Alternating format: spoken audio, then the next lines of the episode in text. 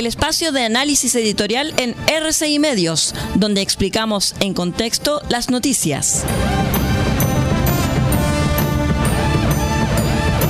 Estos son los tiempos que corren.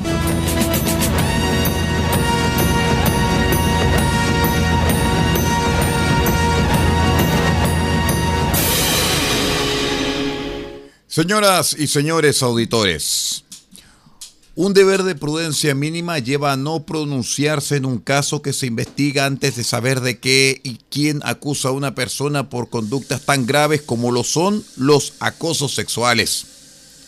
El que es condenado por estos delitos recibe con toda justicia no solamente la reprobación de la ley, sino de la sociedad y la opinión pública por lo que le queda de vida. Pero ¿qué es lo que pasa cuando el propio acusado no sabe de qué y quién lo acusa? Ahí el deber de prudencia termina brutalmente porque se acaba justamente una de las reglas esenciales de todo el sistema de derechos, el cual es el hecho de poder saber de qué se te acusa y quién, cuándo, dónde y cómo sobre todo cuando el presidente, es decir, la máxima autoridad del país, te condena de entrada, da por cierto una acusación que el acusado no conoce y le inflige la pena máxima que recibe un culpable sin que se sepa si es culpable o no porque nadie sabe de qué sería culpable o no. Esto que les estamos contando no es un resumen para el rincón del vago de la trama del proceso de Kafka, sino el caso de Christian Larraín, un ex subsecretario de este gobierno, defenestrado antes de saber que pesaba sobre él una acusación que se presentó días después de su expulsión.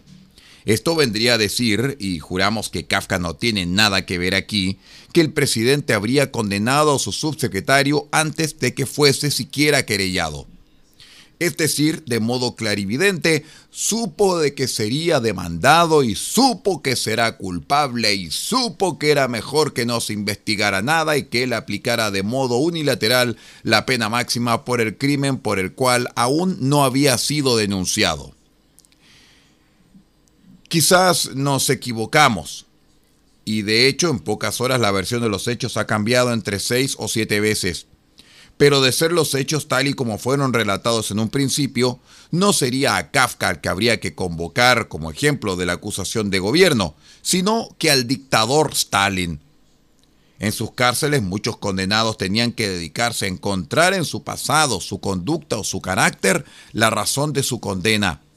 El abogado persecutor ahorraba en esto muchos esfuerzos. Era el condenado el cual se imponía la pena máxima. Nadie hacía muchas preguntas porque el que las hacía terminaba en la prisión condenándose a sí mismo. Ese perfecto sistema de coerción se empezó a usar hace decenios en las universidades norteamericanas primero y en el mundo entero después para regular los asuntos que tengan que ver con el sexo y la raza. Se trata, en ambos, de dejar en claro que en esos terrenos la razón no tiene sentido y el derecho tampoco tiene derecho o que rige otro derecho y otra razón, la cual regula las otras esferas de la vida social. Este mecanismo tiene por objetivo no solamente condenar a los que transgreden reglas, que a todos les parecen legítimas, sino conseguir que nadie cuestione los procedimientos a través de los cuales se consigue la confesión del transgresor y su condena. Se trata de que cuando se pronuncia la palabra acoso sexual, todos actuáramos como si el acoso ocurriera en vivo y en directo delante de nosotros. Es decir, se trata de hacernos cerrar los ojos y la boca y las orejas apenas la palabra sexo se cruza con la palabra ley. El debate sobre los monos peludos y los compañeros nos han hecho olvidar que lo primero que reveló a la izquierda clásica, a la universalista, a la democrática, a la socialdemócrata, fue esa suspensión de las reglas del derecho en ciertas versiones tardías del feminismo y la denominada lucha antirracista.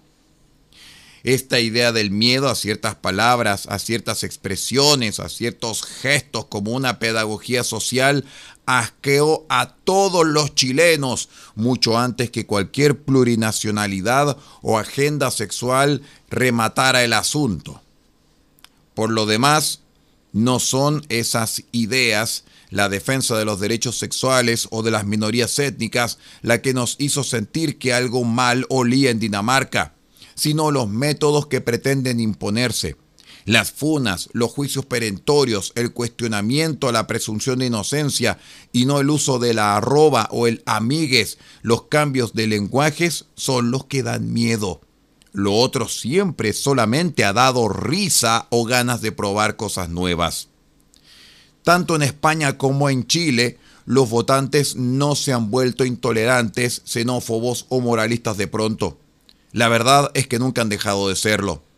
Cuando esa élite bien pensante deja de pensar, cuando tiene una idea pobre o equivocada del bien y del mal, seguirla o confiar en ella resulta contraproducente.